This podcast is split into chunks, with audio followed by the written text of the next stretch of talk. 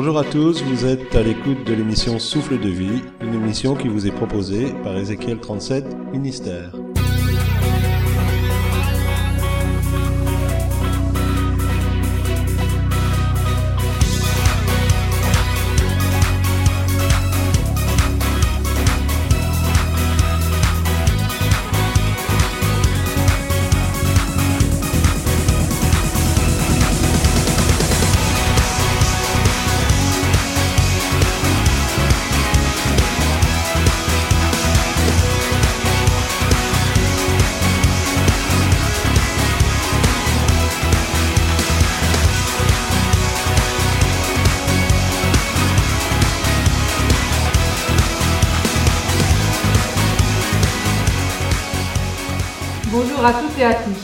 Nous sommes heureux de vous retrouver pour une nouvelle émission ayant pour thème l'unité.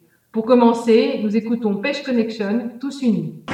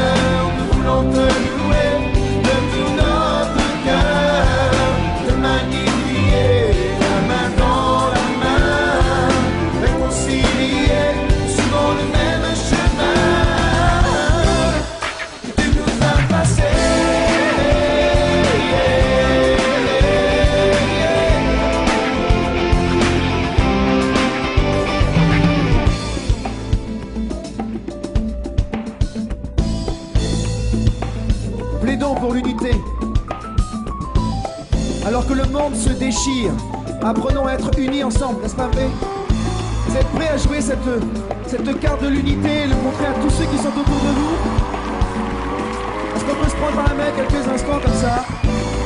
Nous sommes la famille de Dieu. Vous êtes les jeunes qui allaient changer le monde. Alléluia.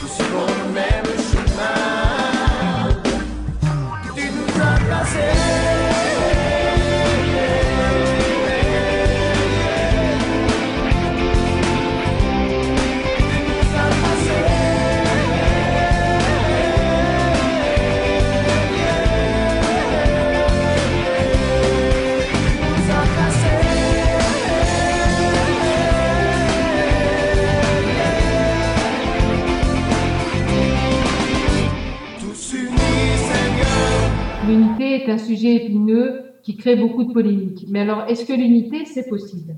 L'unité est tout à fait possible et on va y revenir après. Parce que j'aimerais d'abord faire la différence euh, entre l'unité et l'œcuménisme. Parce qu'on confond souvent les deux choses ensemble. L'unité, ce n'est pas l'œcuménisme. Qu'est-ce que c'est l'œcuménisme Donc, la chrétienté, elle a une histoire. Et à un moment donné de cette histoire, Martin Luther a amené ce qu'on appelle le protestantisme. Donc, il s'est détaché de l'Église catholique romaine pour euh, démontrer qu'il était plus d'accord avec certaines choses qui s'y faisaient. Ce mouvement de protestantisme a évolué et puis on a toutes sortes de familles protestantes, que ce soit les réformés, les évangéliques, les baptistes et puis euh, finalement les, les, pentecôtistes. Et en fait, euh, c'est un effort euh, de responsables de différents mouvements chrétiens, euh, surtout euh, historiques, de se réunir pour essayer d'accorder leur violon. C'est-à-dire qu'on essaye de trouver un accord sur la liturgie et sur les credos. Est-ce que c'est pas faire des compromis ça? Si, euh, c'est euh, je, je lâche un peu du terrain sur ça et toi tu lâches un peu du terrain sur ça. La liturgie, c'est la façon d'apporter son culte à Dieu. Les credos, c'est la confession de foi et il y a d'énormes différences entre ces différents mouvements historiques de la chrétienté. Mais on essaye et on y arrive d'une certaine manière par compromis, par euh, négociation, je vais dire, à trouver finalement un texte où tout le monde s'y retrouve. L'œcuménisme, c'est chercher à faire un mixage de ces liturgies. C'est, à mon avis, un effort humain ce n'est pas du tout un effort divin dans, le sens de l'unité. Il faut savoir que l'unité, c'est quelque chose qui est sur le cœur de Dieu. Et Jésus, dans la prière sacerdotale dans Jean 17, dit, mais euh, qu'il soit un comme nous sommes un. À ceci, tous reconnaîtront que c'est les disciples s'ils sont un. Donc il y a un profond désir d'unité sur le cœur de Dieu. Donc il faut rechercher l'unité. Il ne faut pas se cantonner chacun dans son coin en disant, ben voilà, moi je vis euh, ma foi d'une certaine manière sans m'occuper de l'autre. Mais l'approche œcuménique de l'unité n'est pas la solution de Dieu. Alors quelle est la solution? L'unité ne peut que se créer par le Saint-Esprit. Et d'ailleurs, nous voyons que le Saint-Esprit n'a pas attendu toutes ces démarches pour agir. Le Saint-Esprit a balayé tous les clivages religieux et dénominationnels pour aller toucher euh, des personnes dans ces différents milieux. Aujourd'hui, nous avons des catholiques qui sont remplis du Saint-Esprit, nous avons des réformés qui sont remplis du Saint-Esprit. Donc ce n'est plus l'apanage de ce qu'on appelle les pentecôtistes, mais toutes sortes de mouvements chrétiens, chrétiens pardon, ont été visités par le Saint-Esprit. Et je pense euh, à ce texte où Pierre est invité dans la maison de Corneille. Donc entre Pierre et Corneille, il y avait une énorme séparation. Pierre était juif, Corneille était païen. Donc il n'y avait pas de relation entre eux. D'ailleurs, Pierre va le dire.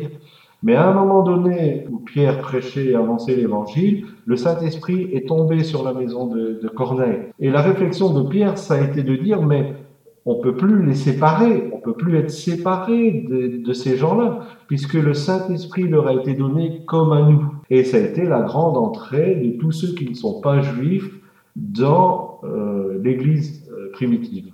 Donc l'unité est possible, mais autour de qui elle doit se faire l'unité?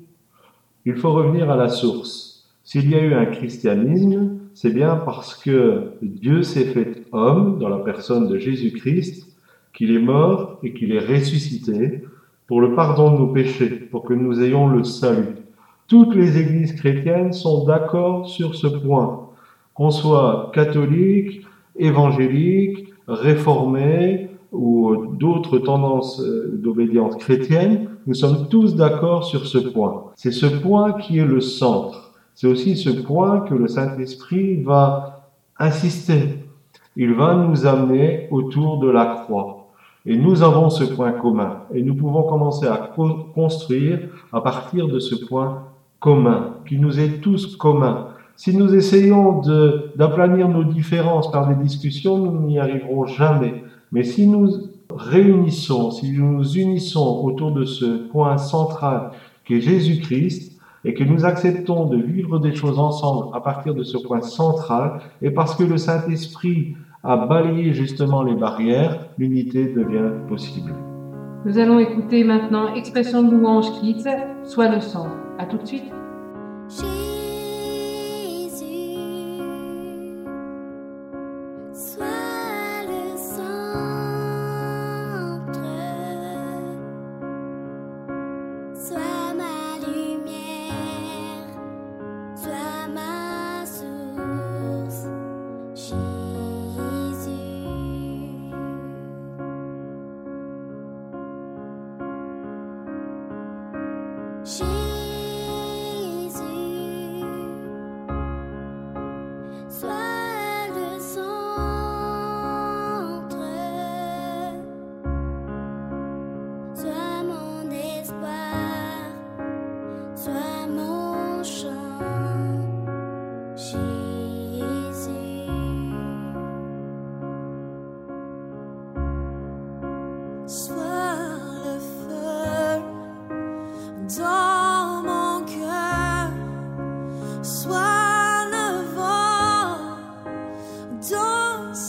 alive.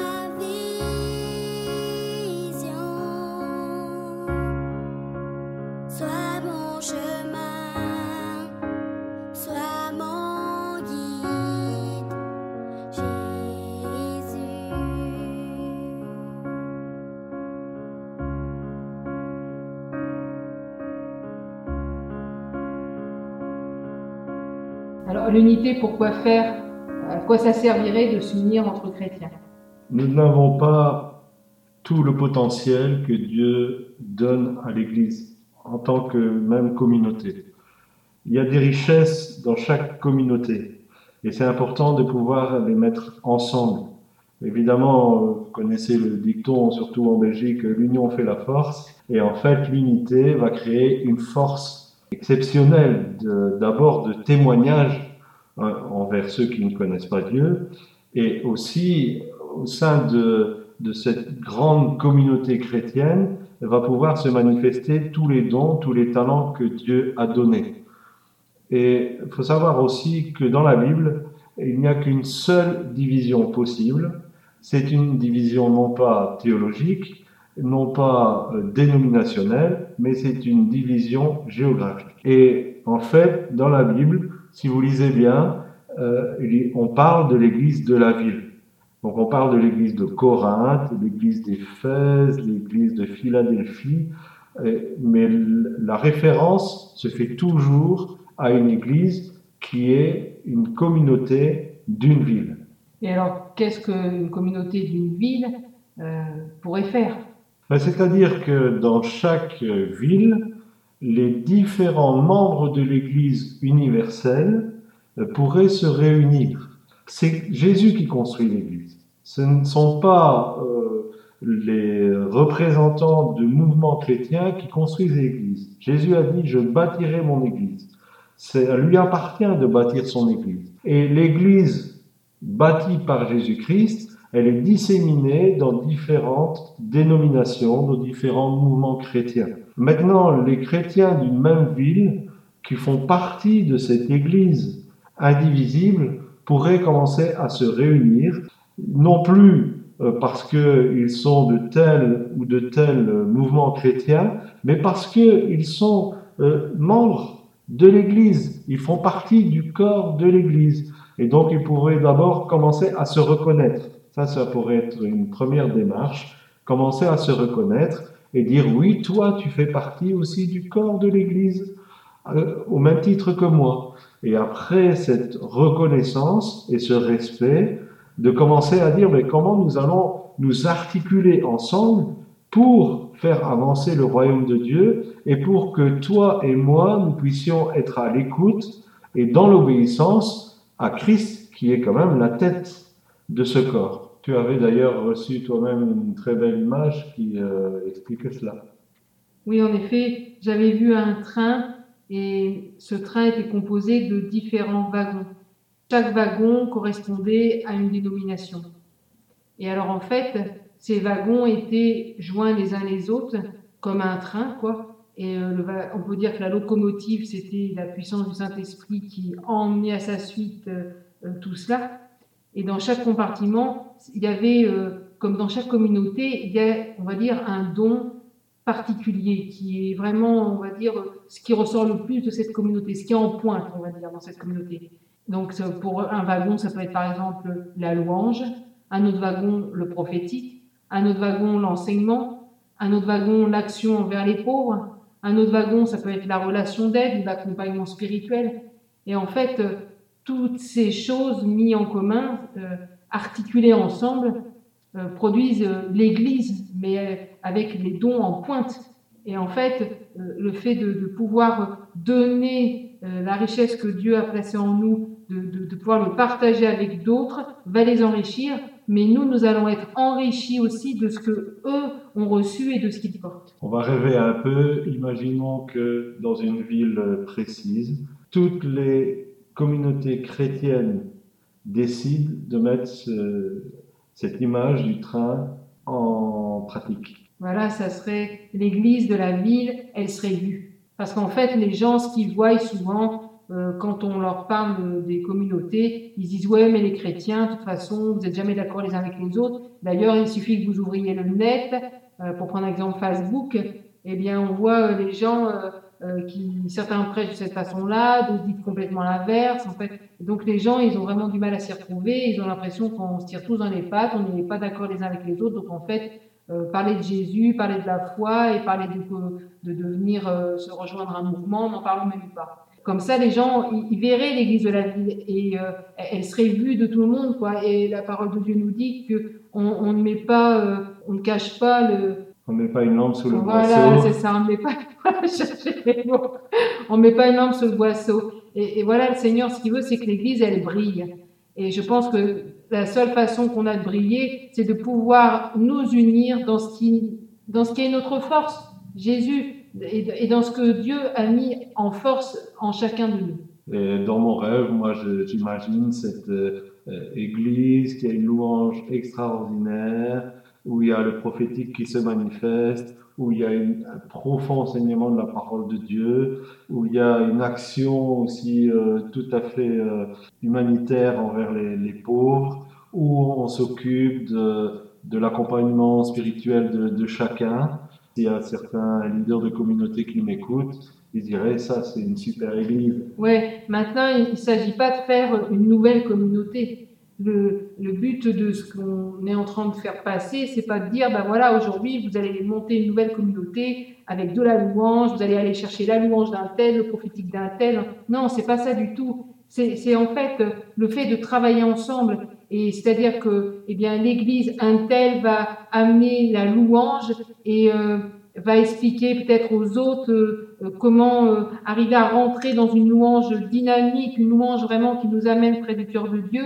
Et pour que chacun euh, soit enrichi de ça, va donner des enseignements là-dessus. On va partager nos connaissances, on va partager nos richesses. On va faire des temps euh, ensemble sur notre ville, des temps d'évangélisation, des temps de. Alors je sais qu'il y en a beaucoup qui sont contre les spectacles et tout ça, mais Dieu fait ce qu'il veut et, il a plusieurs moyens de parler aux gens, il va les chercher dans ce qu'ils sont. Donc pour certains, ça sera de, de faire peut-être une pièce de théâtre en amenant la parole de Dieu, mais ensemble.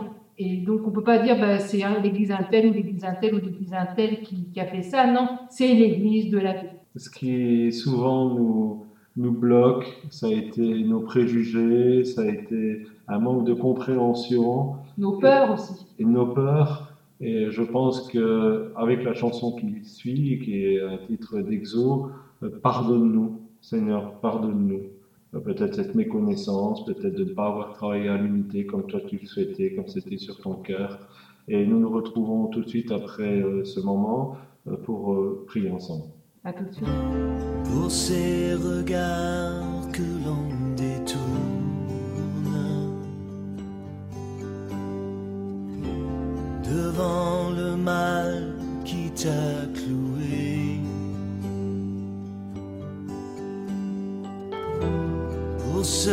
péché où l'on retourne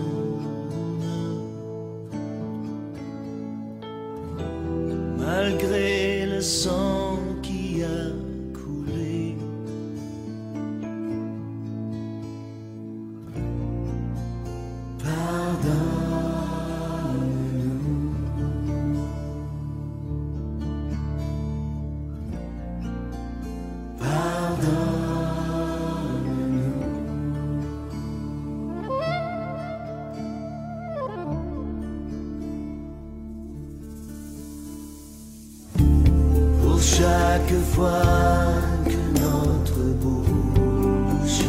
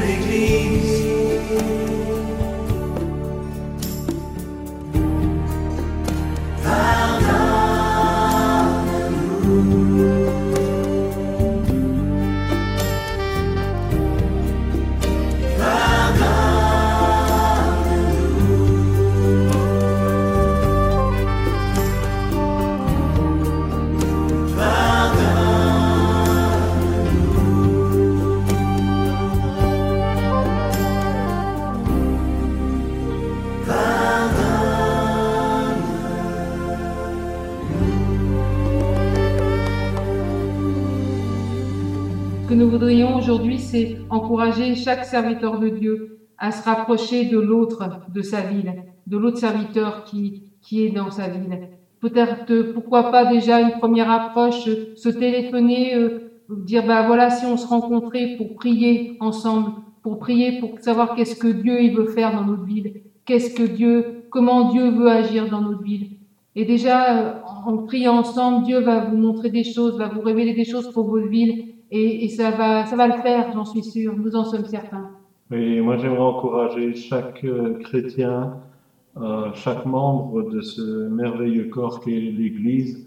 Euh, ne soyez plus méfiants par rapport aux autres chrétiens, mais au contraire, cherchez ce point d'ancrage, ce point central que vous avez. Vous avez un point commun. Vous aimez le Seigneur tous les deux et laissez faire le Saint-Esprit. Il va créer des connexions et enrichissez-vous euh, les uns les autres parce que nous avons tous reçu de la part euh, de Dieu. Et nous voulons aussi prier, comme ce chant nous le disait, Seigneur, pardonne-nous.